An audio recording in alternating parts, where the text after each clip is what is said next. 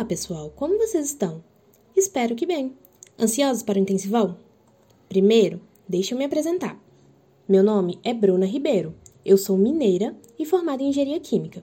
Leciono matemática para o Fundamental 2 e ensino médio no Polo de Campo Grande. Estou aqui para falar com vocês sobre dois temas. O primeiro são dicas de como fazer interação e criar laços, e o segundo é como dividir vida e casa com ensinas.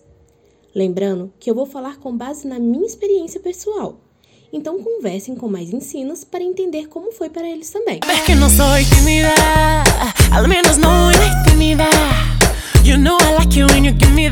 me... A nossa rede é composta por muita gente diversa. Então, temos pessoas de diversas crenças, orientações sexuais e políticas, gêneros, cores, sexos, religiões, times e gostos. Portanto, o primeiro ponto para interagir e criar laços é entender que podemos divergir de opiniões e construir uma conversa bastante rica com essas divergências. Escute sempre. Já ouviu falar na pergunta: você escuta para responder ou compreender?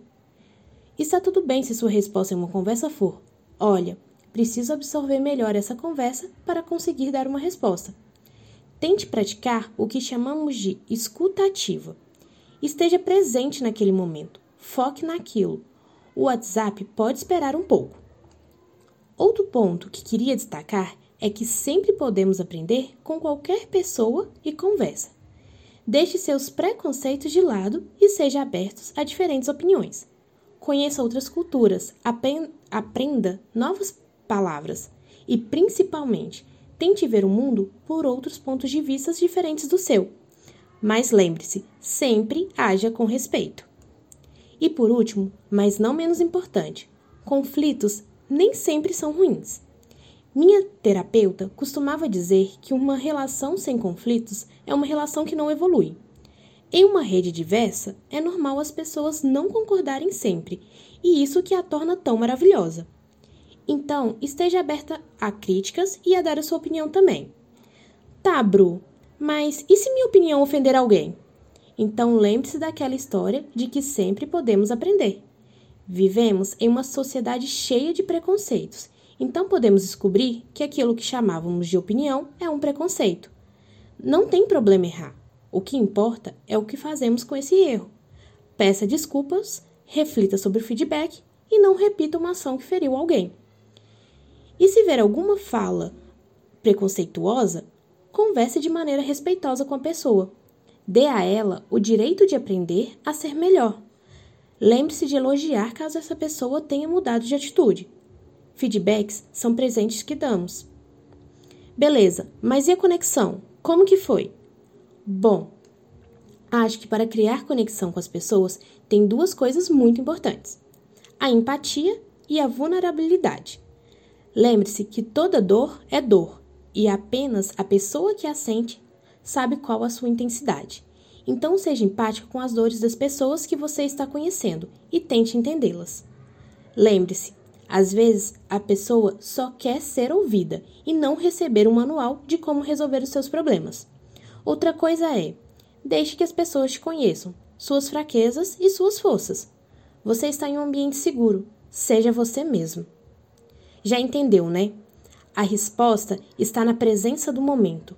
Viva o intensivão e o seu tempo de ensino com toda a intensidade que puder.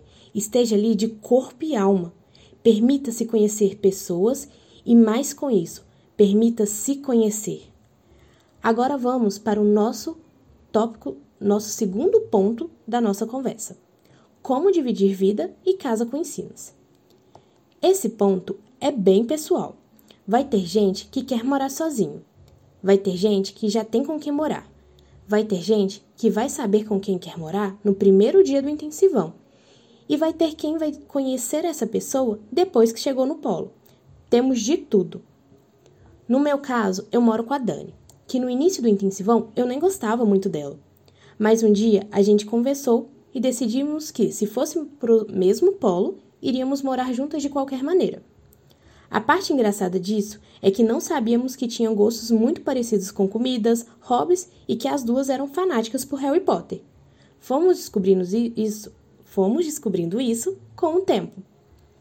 Meu plano inicial, na verdade, era morar sozinha. Mas com o tempo, percebi que preferia ter alguém comigo para passar por essa experiência. E a presença dela para mim foi essencial. A gente se apoia nos desafios de, de ensino e de vida. Hoje, ela é minha irmãzinha mais nova, que às vezes parece ser a irmã mais velha. E eu a amo de todo o meu coração. Como temos gostos muito parecidos, dividimos todos os gastos. Mas há pessoas que moram juntas e dividem apenas os gastos essenciais, como aluguel, internet e luz. Acredite, temos um vegano que mora com uma pessoa que é extremamente carnívora. A base dessa relação é um alinhamento de expectativas. Crie combinados para essa relação. Não tenha medo de falar o que você gosta e não gosta. Aqui em Campo Grande, temos um ponto que o ideal é morar perto das escolas se você não vier com carro ou moto. Então, muitas vezes, as pessoas definem com quem vão morar de acordo com quem trabalha na mesma escola. Para essa decisão, você terá que ponderar o que é mais importante para você nesse momento e como deixar sua experiência o mais agradável possível. Bom, estamos chegando ao fim dessa transmissão e queria deixar três recadinhos para vocês. Conecte Conecte com as pessoas no seu intensivão. Essas pessoas serão como família para você.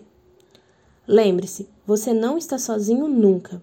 A rede realmente está aqui para te apoiar nos seus projetos e também na sua vida. Se precisar, peça ajuda. E por último, estou super aberta para conversar sobre os pontos que levantei aqui. Para mais dúvidas, alguma, algo que concordem muito ou discordem também. Um grande beijo para vocês e até logo!